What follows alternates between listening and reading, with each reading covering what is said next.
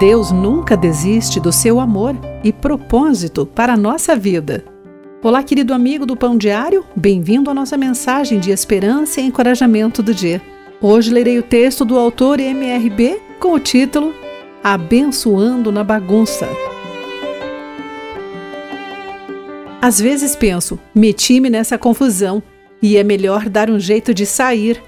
Embora creia no Deus da graça, ainda tendo a agir como se a ajuda dele estivesse disponível apenas quando eu a mereço.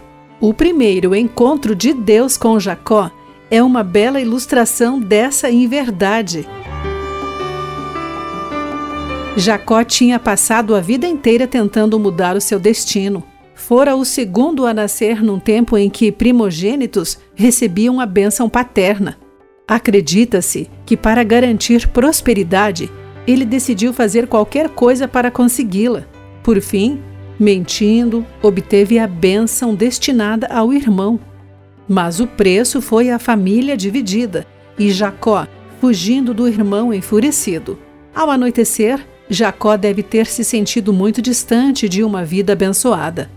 Porém, foi ali, deixando para trás o rastro da decepção, que ele encontrou Deus o Senhor lhe mostrou que ele não precisava de esquemas para ser abençoado. Jacó já era abençoado. Seu destino, um propósito maior do que prosperidade material. Estava assegurado por aquele que jamais o deixaria. Jacó passaria a vida inteira aprendendo essa lição. E nós também passaremos. Não importa quantos são os nossos arrependimentos ou quão distante Deus parecer ele ainda está ali, bondosamente nos afastando de nossa bagunça a sua bênção. Querido amigo, pense sobre isso. Aqui foi Clarice Fogaça com a mensagem do dia.